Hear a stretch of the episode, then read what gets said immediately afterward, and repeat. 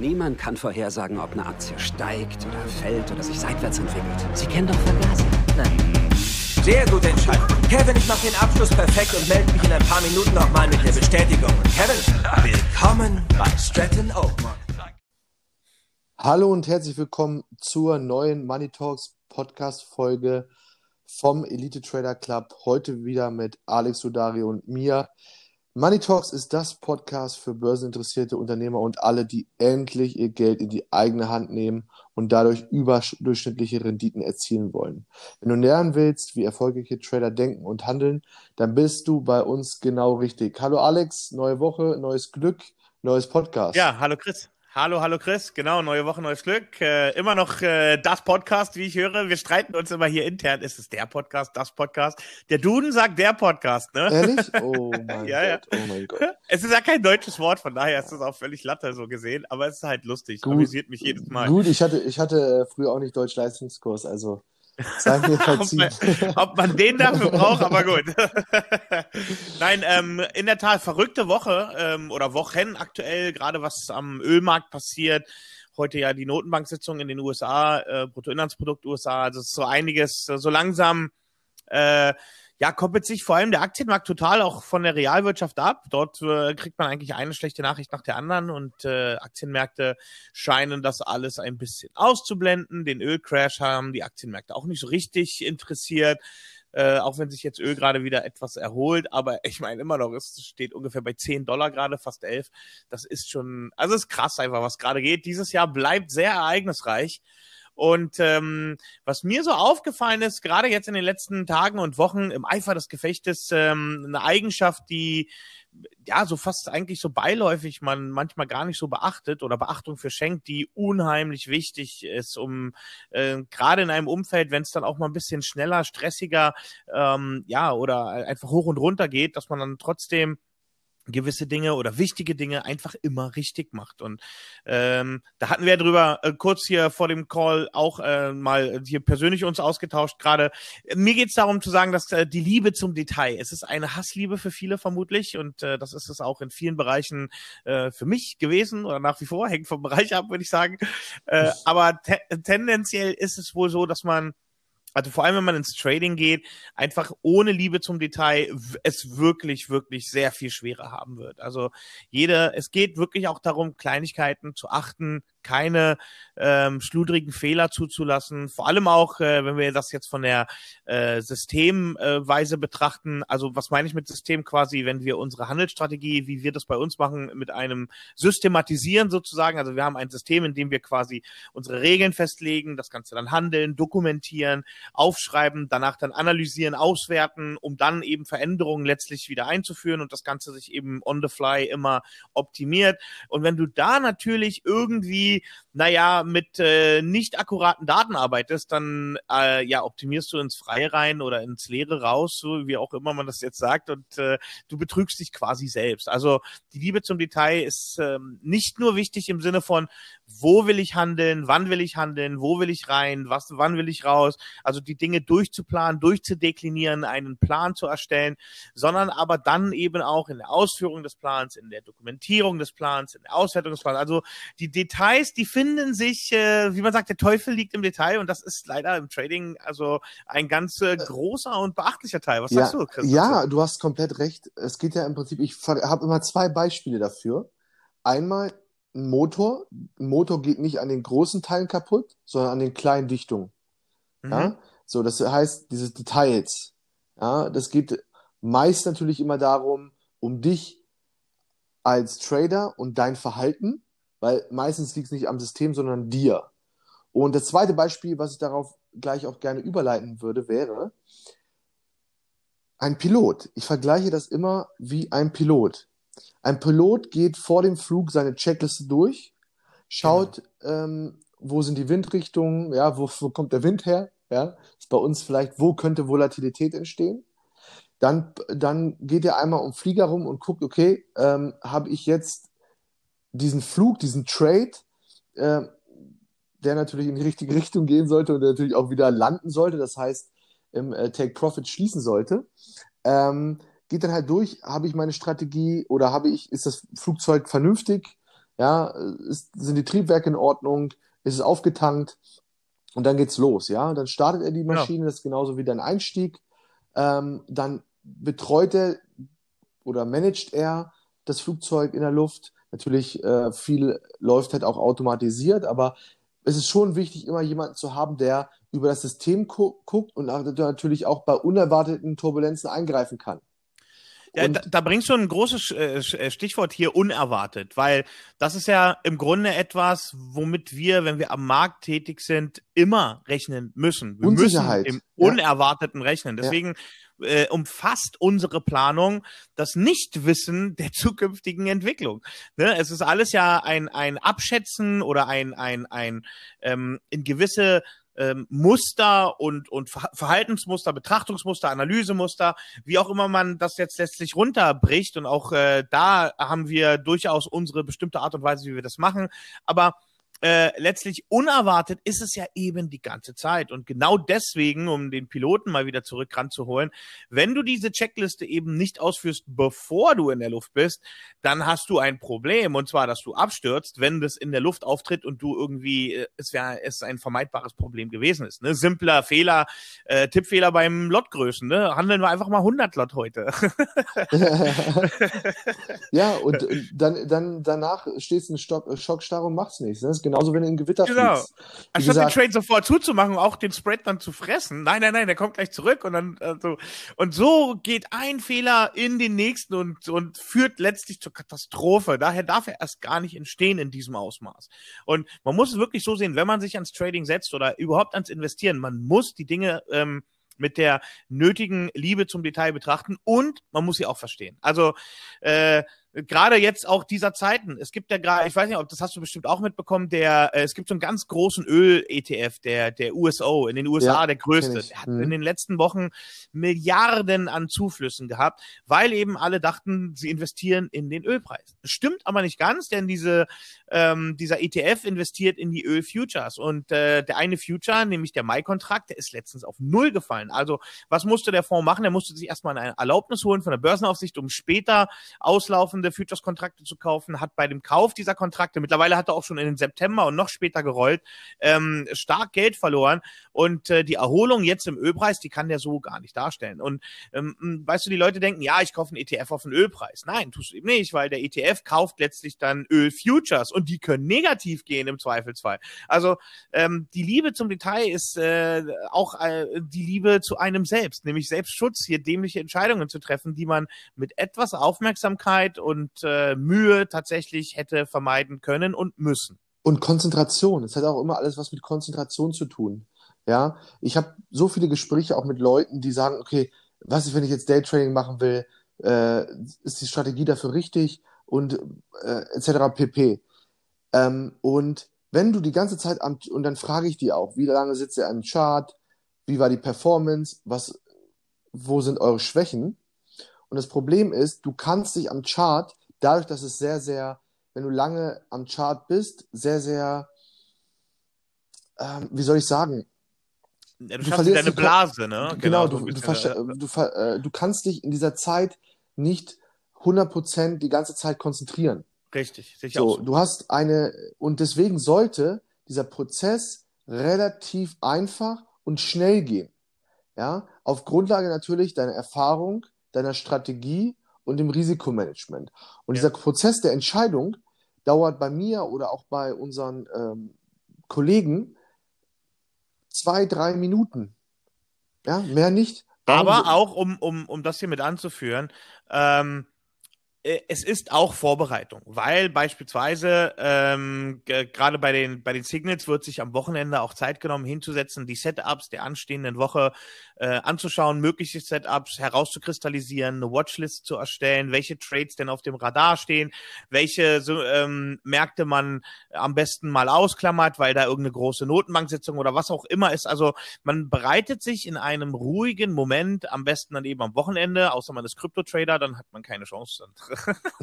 äh, äh, um, um dann letztlich äh, eben diesen Plan zu schmieden. Und äh, ich mag hier auch gerne mal ein paar Tipps geben, wie man letztlich also äh, Detailfehler vermeidet. Ähm, ganz simples äh, oder ein ganz simples Tool dagegen sind, wie du auch schon erwähnt hast, gerade Checklisten. Also schreib dir doch einfach mal auf, bevor du einen Trade oder ein Investment oder was auch immer tätigst, dass du sagst, okay, Folgendes möchte ich vorher geprüft oder beantwortet wissen. Für mich selbst. Weil ist ja völlig, wir machen das ja, wir sind ja nicht in der Schule hier. Wir machen das nicht für andere, wir machen das für uns selbst. Und ähm, dann äh, schreibt man einfach mal fünf, sechs oder zehn von mir aus Punkte auf, die man sagen, die möchte ich jedes Mal, bevor ich einen Trade mache, erörtern. Und das mag von mir aus auch beim ersten Mal eine Stunde dauern für ein Trade oder zwei oder von mir aus auch den halben Tag. Und diese Zeit muss man sich dann aber auch nehmen. Also ich meine, dass man gerade wenn man im, im Lernprozess ist, man 100 pro muss man sich mindestens eine Stunde, zwei Stunden am Tag äh, oder eines Tages von mir aus auch nur äh, die Woche komplette Ruhe nehmen. Kein Internet, kein Social Media, kein Telefon, kein gar nichts. Einfach mal wirklich du und der Chart. Ähm, das ist Internet im Übrigen. äh, äh, Im Zweifelsfall.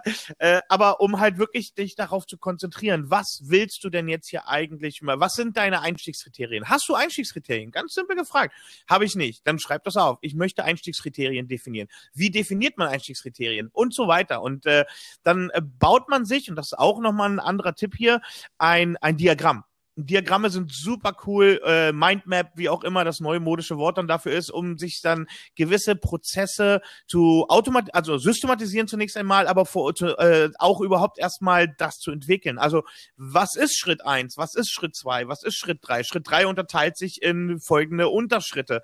Und dass man, man muss es nicht, äh, nur weil es komplizierter ist, ist es nicht unbedingt besser. Und da kommt natürlich dann, wie du auch schon meintest, Chris, das Thema Erfahrung und äh, letztlich auch Kenntnis des Marktes, den man handelt. Aber auch hier nochmal, konzentriere dich ruhig auch mal erstmal auf einen Markt oder auf eine Handelssitzung und einen Markt und eine Strategie. Weil anders bist du einfach alles und nichts. Und es geht erstmal darum, sich wirklich äh, klein zu äh, streuen, kann man das sagen? zu fokussieren auf eine Sache, um die dann letztlich äh, zu, zu, ähm, ja, zu üben und zu meistern. Und dafür, Sehe ich genauso. Details, Detailliebe, da kommst du nicht drum rum. Wenn du Sehe ich genauso, keine ja. Liebe fürs Spiel hast und die, also wieder, sind wir wieder beim Thema Athlet, Fußballer, Basketballer, scheißegal, die üben dieselbe Sache eine Milliarde Mal und, äh, und äh, sie wird dann deswegen auch immer besser und besser. Und achten auf jede Kleinigkeit. Genau. Und da sind wir dann auch wieder bei dem Thema, was wir auch schon in den letzten Podcast angesprochen haben, mit den Erwartungen. Ja, die Leute wollen schnelle Ergebnisse, wollen dafür aber nichts tun. So, und dann ist wieder die Sache mit dem Commitment ja, dir deine Entscheidung zu treffen und das Commitment zu setzen, dass du es als Geschäft siehst und nicht als ähm, Tingeltangel. Ja, das, ist, das gehört dann nämlich auch dazu. Ja, es ist natürlich alles eine Frage der Absicht, ne? Aber wenn man es ernsthaft beabsichtigt, dann was äh, lässt dich denn glauben, dass du, wenn du eine ernsthafte Absicht hast, du nicht auch ernsthaftes Verhalten an den Tag dafür legen musst? Das ja, und, und das, unterstell das unterstellen wir ja auch unseren Zuhörern erstmal. ja. Nein, das gilt ja für jeden. Ich meine, ich wäre auch gerne Profifußballer, aber naja, das ist halt nicht ganz geklappt. Nein, ich habe nichts mit Fußball zu tun, keine Sorge. Aber ich meine halt grundsätzlich so, ich, also, oder die Prinzessin Diana, nee, die jetzt nicht gerade, aber halt äh, es gibt immer was, was man gerne wäre, gehabt hätte oder wie auch immer. Aber es ist einfach, der Umgang damit ist nicht hilfreich. Sobald man sich in eine Opferrolle begibt, dann gibt man im Grunde auch die Verantwortung und die Möglichkeit, die Verantwortung zu übernehmen, weil das ist ja äh, äh, letztlich auch eine Herausforderung, die Freude machen soll. Daraus besteht doch das Leben. Das Leben ist eine, eine Geschichte, eine Herausforderung, der man sich stellen möchte, wie auch immer sie ausgeht. Das Ende ist nämlich bei jedem bekannt. Also, äh, powern. Ja, ja, und das Tolle ist, auch nochmal, um euch zu motivieren, wir, wir sind in einem Markt, wo alles möglich ist. Alles. Ja. Ja. Egal, woher man kommt, egal, was man arbeitet, man kann es hier schaffen, ähm, mit dem Willen, mit der Passion, mit dem richtigen, äh, mit den richtigen Strukturen ähm, profitabel und sein eigenes Geld zu verdienen. Und ähm, wenn man es professionell sieht. Und ihr dürft nur nicht verwechseln, was der liebe Alex gerade gesagt hat, mit dem Tra mit der Trading-Checkliste. Die Checkliste hat nichts, die hat nur indirekt etwas zu tun mit dem Trading-Plan und dem Journal. Ja, eine Checkliste ist dafür da, dass du Sachen abhakst, die du da vorher festgelegt hast, im, im Zusammenspiel mit deinem Tradingplan. Ganz wichtig. Ja, genau. Also es ist ein, ein, ein Schritt des Gesamtplanes letztlich. Und eine Checkliste ist eben genau das, was sie ist. Sie überprüft, dass gewisse Dinge stattgefunden haben. Aber diese Dinge selbst, die musst du natürlich ausdefinieren, deklinieren oder entwickeln oder auch einfach zu uns kommen und äh, ein Coaching nehmen beispielsweise. Aber äh, ähm, also ich, du hast vollkommen recht, die Checkliste ist nicht der Tradingplan, sondern sie ist ein kleiner Teil davon. Genau. Genau. Und ja, äh, ich würde auch gerne noch was ansprechen, weil mir da gerade was in den Sinn gekommen ist, mhm.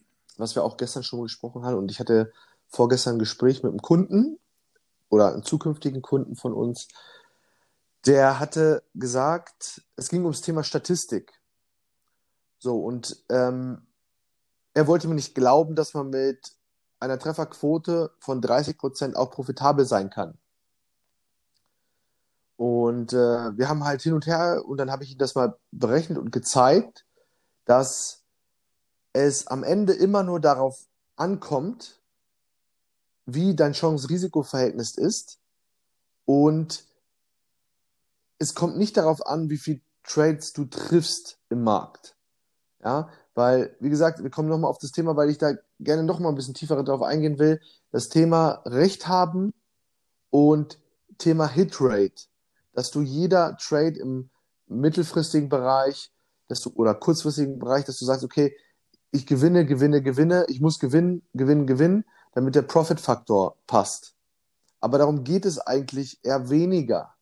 Es geht eigentlich eher, dass du gut diversifizierst, dass du ähm, immer am Ende des Mo gut journalst, gar, gar, gar keine Frage, damit du das natürlich auch sehen kannst, die Veränderungen sehen kannst und natürlich aber auch deine Statistik der Trades mit dem Average Winning against Average Losing Trade, weil das ist im Prinzip das, was dich langfristig profitabel macht. Ja, das, deswegen ist es eigentlich gar nicht so kompliziert. Nur wir als Trader machen es kompliziert, weil wir falsche Glaubenssätze haben.